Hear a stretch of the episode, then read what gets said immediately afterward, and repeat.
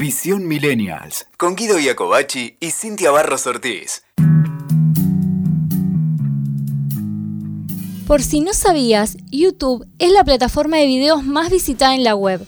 Por eso, tener un canal en esta plataforma es fundamental para los creadores de contenidos. En este podcast exploraremos este universo para que aprendas a posicionarte dentro de YouTube y que tu canal sea un éxito. Empezamos. Lo primero que tenés que hacer, y aunque sea un poco obvio, es trabajar la imagen del canal. Una buena foto de perfil y portada no pueden faltar, porque es importante que impactes a primera vista. El canal tiene que causar una buena impresión y la imagen principal tiene que estar, obviamente, en coherencia con el contenido, digamos, que vos vas a promover, ¿no?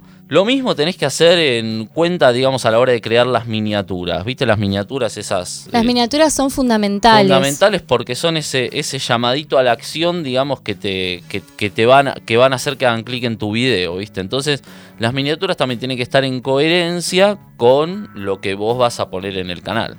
Exacto, las miniaturas también lo que ocurre es que cuando uno sube un video a YouTube, que eso muchos tampoco no lo, no lo detallan, es que el mismo video te agarra la imagen, ¿no? Que te recomienda YouTube. O sea, YouTube te selecciona una imagen de lo que fue tu video y te recomienda, o como por defecto te dice, bueno, puedes poner esta, esta o la otra. Muchas veces y generalmente no es lo, más, lo ideal. Digamos, los mejores YouTubers o los más conocidos no hacen esto.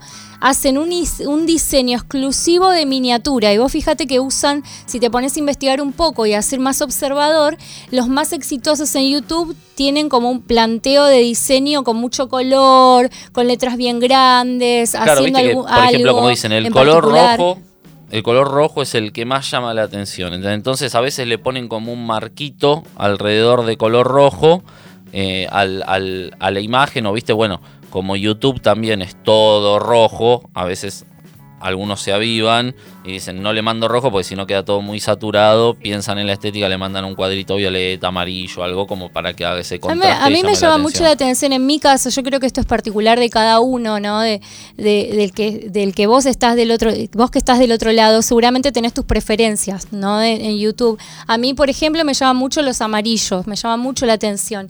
Eso es también muy particular, ¿no?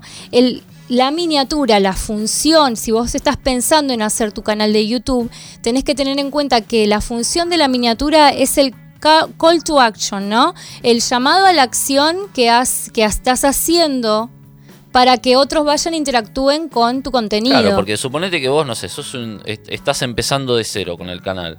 la, la idea de este podcast, digamos que es esa, ¿no? De, contarle a aquel que quiera hacer, a vos que estás del otro lado y tenés ganas de, hacer tus contenidos de YouTube y que tengan éxito, no sé, te gusta la comida vegana, te gusta mostrar lo que estás haciendo, lo que no, yoga, lo, lo que vos quieras y hacerte tu propio canal, bueno, acá te vamos a estar revelando todos los secretos y fórmulas que usan los youtubers más conocidos. Sí, tal cual. Aparte es muy importante porque vos sabés que uno dice, bueno, cuelgo el videito, ya está. No, no es, así, no es así. Hay que hay un montón de mini truquitos que te vamos a decir en este podcast para que eh, eh, de manera orgánica tus, eh, tus videos empiecen a tener más vistas. Y yo lo digo porque muchas veces también a nosotros, Guido, nos ha pasado, ¿no?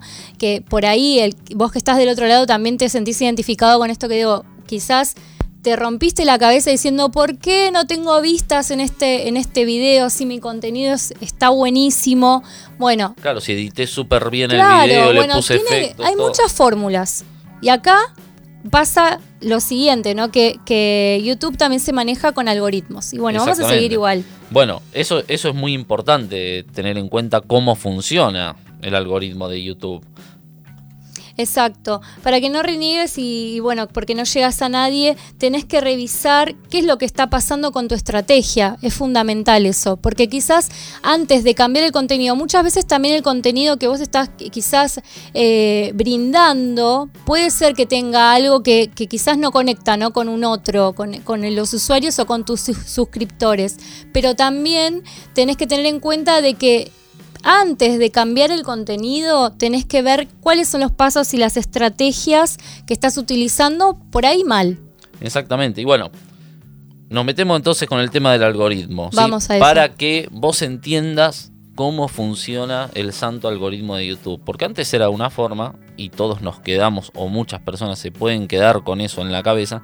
Y a, y a partir de, digamos, del 2000, creo que fue 2012, por ahí, Sí, o 2013 más o menos, cambiaron totalmente eh, la forma, digamos, en cómo YouTube recomienda tus videos. Porque la idea del algoritmo es que YouTube, según eh, lo que vos ves, o sea, si vos entras en, te po- podés hacer la prueba, si pones, qué sé yo, te pones a escuchar música a través de YouTube, YouTube te empieza a recomendar música, ¿entendés? Según la interacción que vos tenés, el algoritmo lo que hace es empezar a mostrarle a los usuarios eh, videos recomendados del contenido que está viendo, ¿sí?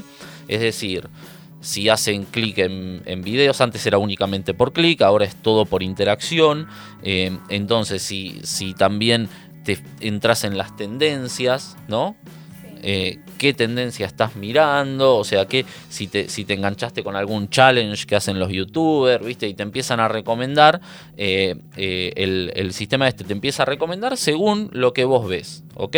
Interactúas o sea, y, lo que es todo lo que es interactuar tiene que ver con comentarios que vos haces, like que le das al video, si te suscribiste a un canal, te empiezan a, al usuario le empiezan a sugerir ese contenido. Entonces vos tenés que hacer tu contenido, o sea, y tenés que cargar tu contenido y los textos que uses en tu contenido, también en, el, en, en la parte de, fe, de, de Facebook, iba a decir, en la parte del... Estás de- en, otro, en Sí, otra red ya me fui, social, a- Guido. me fui a otra red social.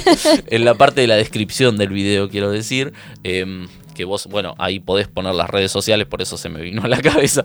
Em, todos los textos que vos pones ahí, también YouTube los, los indexa. Entonces, eso también forma parte, digamos, de esta, de esta recomendación que va a ir haciendo YouTube. Entonces, tenés que pensar una estrategia que sea en base a cómo querés que se recomiende tu contenido.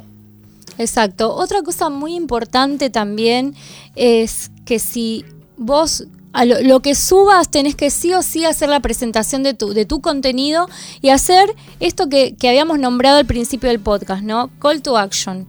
Esto de el llamado a la acción, llamar a que, como decía Guido, a que también eh, hagan comentarios, no solamente como usuario, no, Vos- vos- uno va, yo como usuaria voy y hago comentarios, me gusta muchísimo, bueno, un par de, de youtubers que yo sigo, que a- a- yo fui como bastante lenta en, en ser consumidora de, De de- youtubers. de youtubers, pero ahora tengo, soy fanática de un par. Eh, voy, a, voy a nombrarlo, lo, lo tengo, que, lo tengo que nombrar a Luisito Comunica, que lo, me encanta, Luisito. me encanta, es mexicano, bueno, y él viaja por el mundo, pero además tiene una forma muy particular de comunicar y a mí me gusta muchísimo, lo sigue muchísima gente y bueno, vos fíjate que seguramente si por ahí del otro lado vos lo conocés o no, pero si no, si tenés tu youtuber favorito, fíjate que, to- que todos o que tu youtuber favorito hace el llamado a la acción.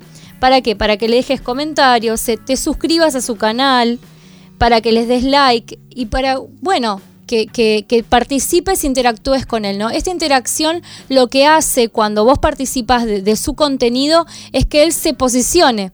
Entonces YouTube lo empieza a recomendar a otros suscriptores de YouTube, del sitio. Es decir, que eso hace que incremente su popularidad y sea más mostrado en lo que son las tendencias. No, y aparte, también esto de le doy like a un video de Luisito, YouTube más me va a recomendar a Luisito. Entonces, Claro. onda, más voy a consumir a Luisito. Entonces, es- viene por ahí también la mano, ¿no? Exacto, vos ten- lo que tenés que lograr es que lo que vos vayas a subir, así tengas poquitos likes, que te lo comenten, aunque sea que te comenten, mándalos a tu sitio, manda, invítalos a, a- participar de lo que de lo que sea que tenga que ver con tu contenido. Obviamente nosotros acá estamos hablando de algo, de un contenido que es integral, ¿no? Todo, toda la propuesta de lo que vos estés haciendo en YouTube tiene que ser un contenido integral, ¿no? Que, que tiene que tener coherencia también. Otra fórmula youtuber que no falla y que la mayoría de los más exitosos están usando en sus cuentas de YouTube, en su canal, son las tendencias. Vos fíjate, si agarras tu celular, ingresás, yo voy a agarrar acá el mío, voy a, voy a empezar a abrir YouTube, entras, te invito a que del otro lado lo agarres al celu y te, y te metas en YouTube. Fíjate que hay una pestañita que dice tendencias. ¿Vos la viste, Guido, a esa? Sí, sí. Ya vos ya la tenés recontra conocida. Sí. Ahí vas a encontrar los contenidos más populares. De allí podés y tenés temáticas también para sacar para tus contenidos. Es decir, te puedes inspirar, si sos nuevito en el canal, te puedes inspirar en las tendencias, en las últimas tendencias y hablar por ahí de lo que vos eh, pensás de esa tendencia o hacer tu propio contenido relacionado, ¿no? Usar esos temas populares también. Eh, podés hacer lo que está de tendencia o usar esa tendencia para relacionarlo con tu contenido y hablar de ello. Lo mismo que, bueno, vos habías nombrado hace un rato, Guido, de esto de los desafíos, ¿no? De los challenges que van surgiendo en la comunidad youtuber y que vos también te podés sumar con un video en ese challenge. Y bueno, y todo esto que es como estrategia lo que hace es que vos eh, consigas más visitas.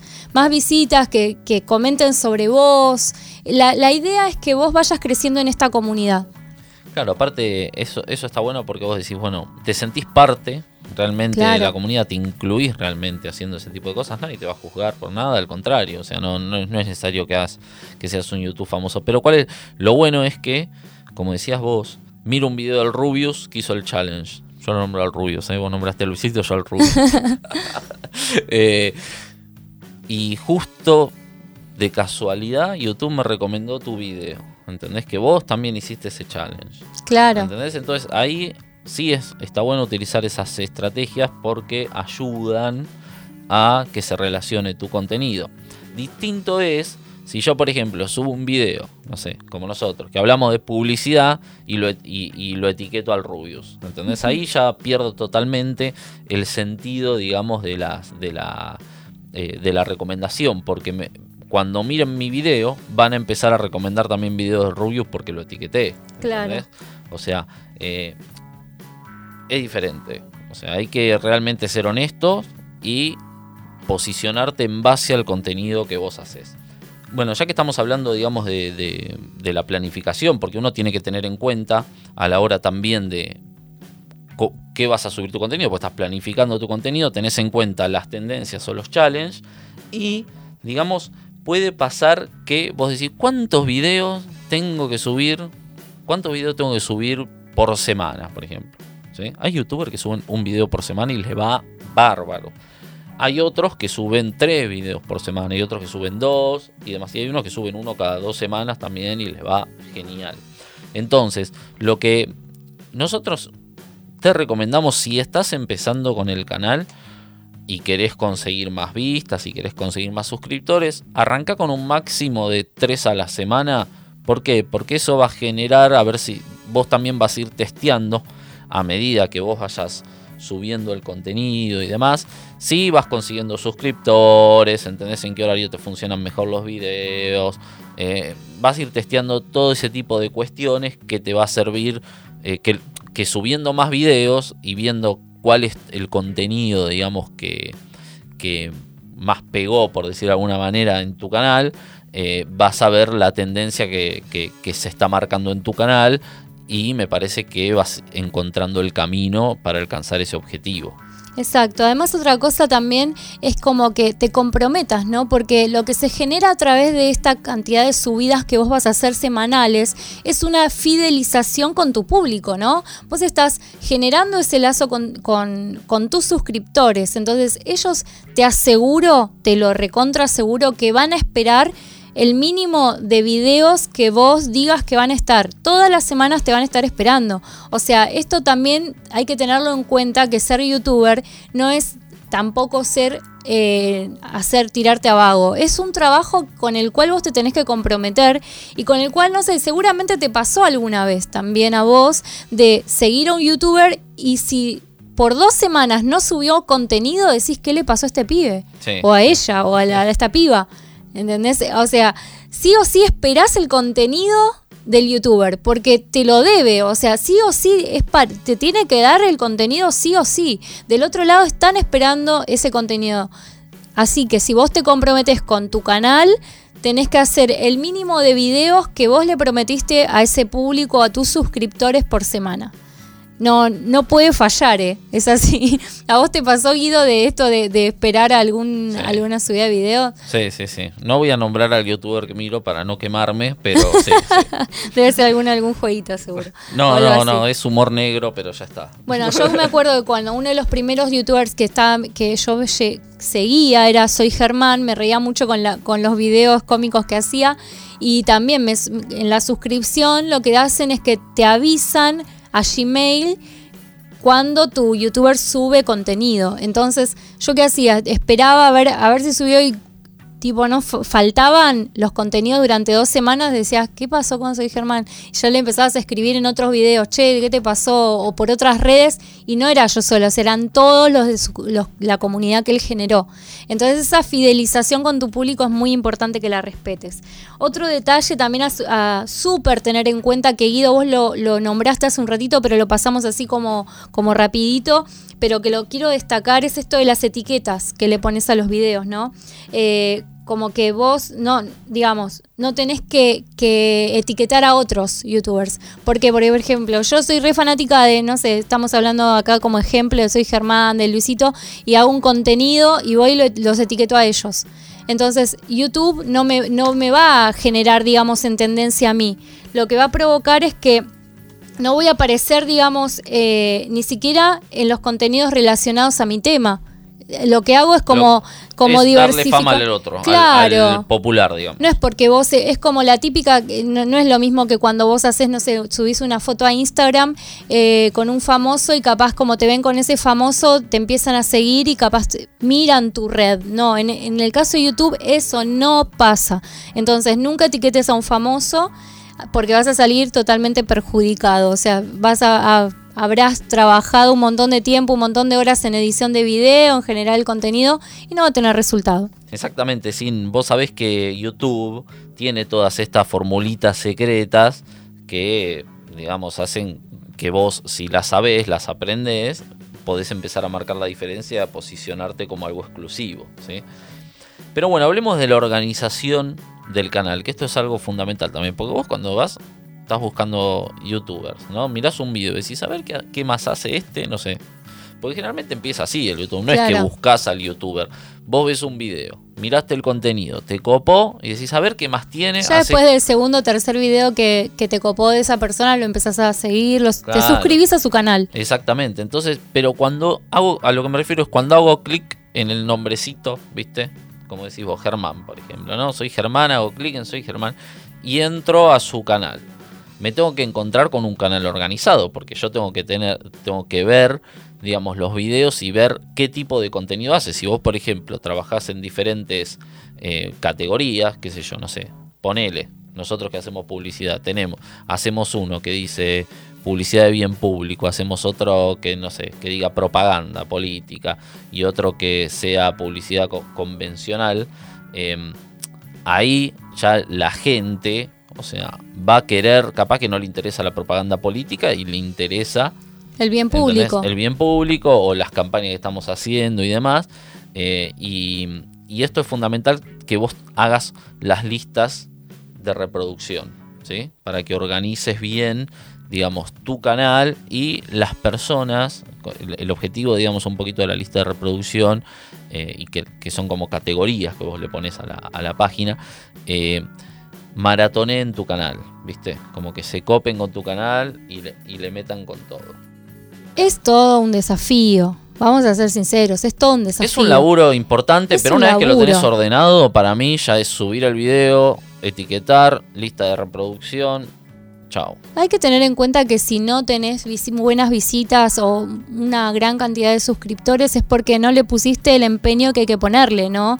De alguna manera podemos determinar de esto. Y me parece que nos salteamos esto de usar las etiquetas también, que, que porque los videos no solamente hago una subida, tengo en cuenta el horario de subida de los videos, a ver a qué hora a mí me funciona mejor subir, porque no, hay una regla general de todo esto. Digamos que cada canal de YouTube es específico y lo tenés que ir analizando digamos, por métricas y todo eso.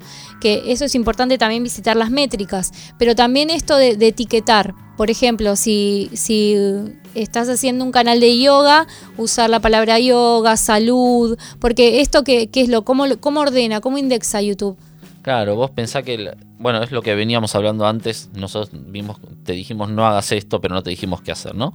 Eh, claro, dejemos claro, eso.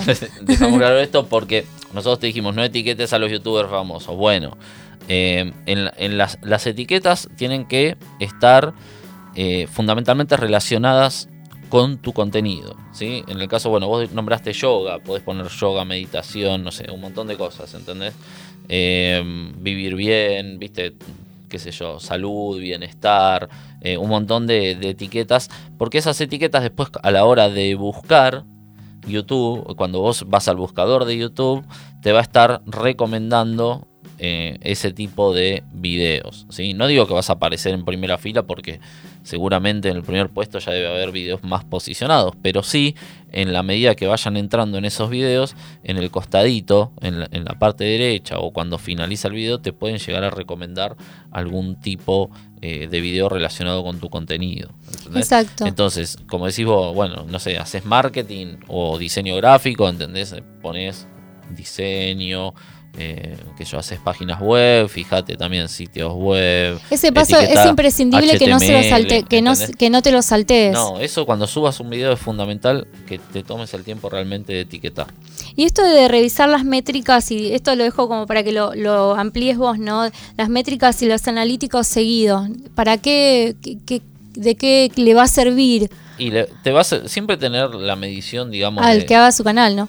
Claro, siempre tener la medición, digamos, de, de, lo que vos subís, eh, aparte de la cantidad de vistas, que bueno, que eso esas son estadísticas o métricas que YouTube te da ahí al toque, ¿no?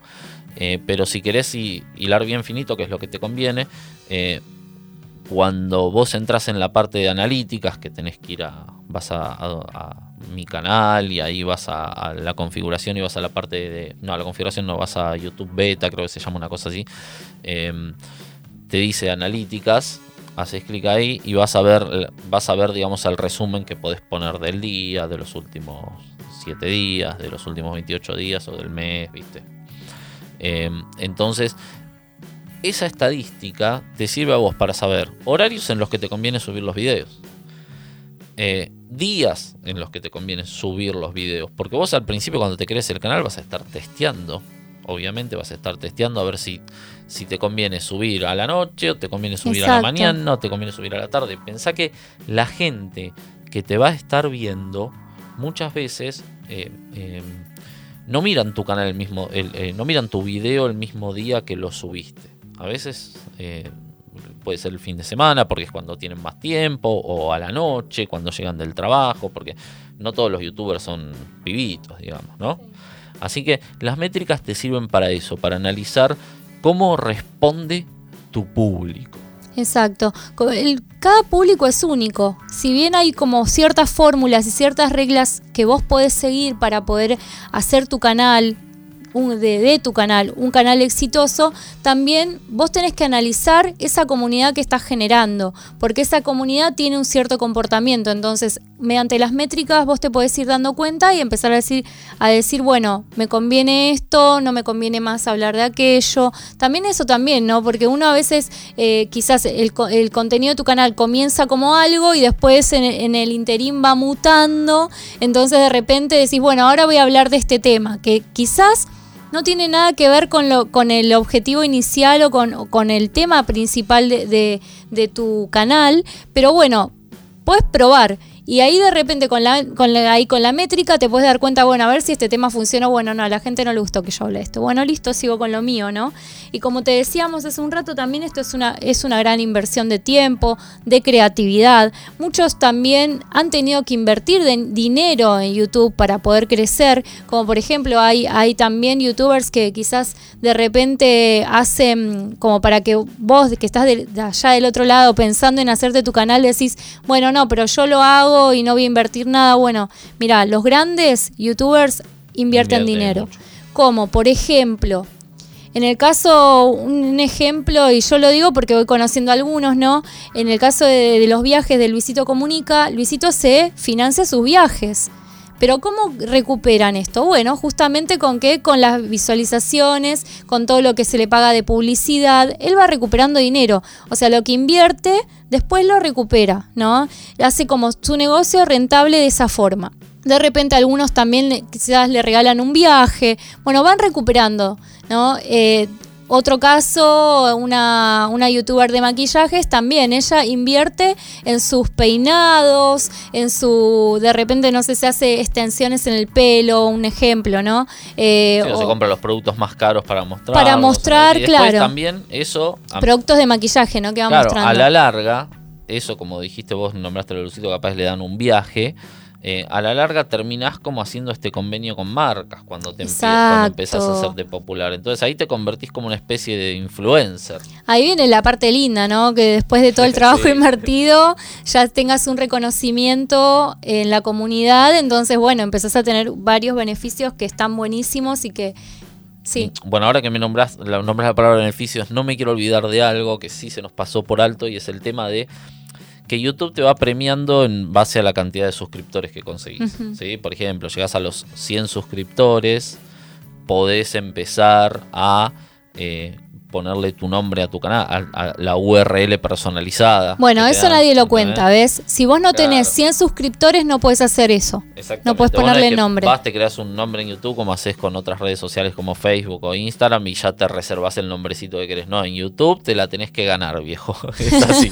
tenés que conseguirte primero 100 suscriptores, por eso hablamos de la importancia de los llamados a la acción, para poder ya darle identidad a tu canal. Cuando ya le diste identidad a tu canal y conseguiste son 100 suscriptores, eh, ya YouTube también te empieza a recomendar más. ¿sí? ¿Qué sé yo? Bueno, así vas haciendo. Cuando llegas a los mil suscriptores también te habilitan otras cosas como monetizar, si no me equivoco, eh, y otro tipo de cuestiones, digamos, que te van mejorando lo que vos podés hacer con eh, tu canal de YouTube. Exacto, bueno, y también es importante que siempre estés al día con las políticas de la plataforma, sobre todo para monetizar el canal. Tené en cuenta que desde más o menos que más o menos 2019, ¿no? que se implementaron nuevas, diciembre 2019, normas. Bueno, hace muy muy poquito y vos tenés que tener en cuenta todo esto, ¿no? Porque de repente, bueno, vos también tenés que, que indicar cuando vos subís un contenido para quiénes, ¿no? Para adultos, para niños.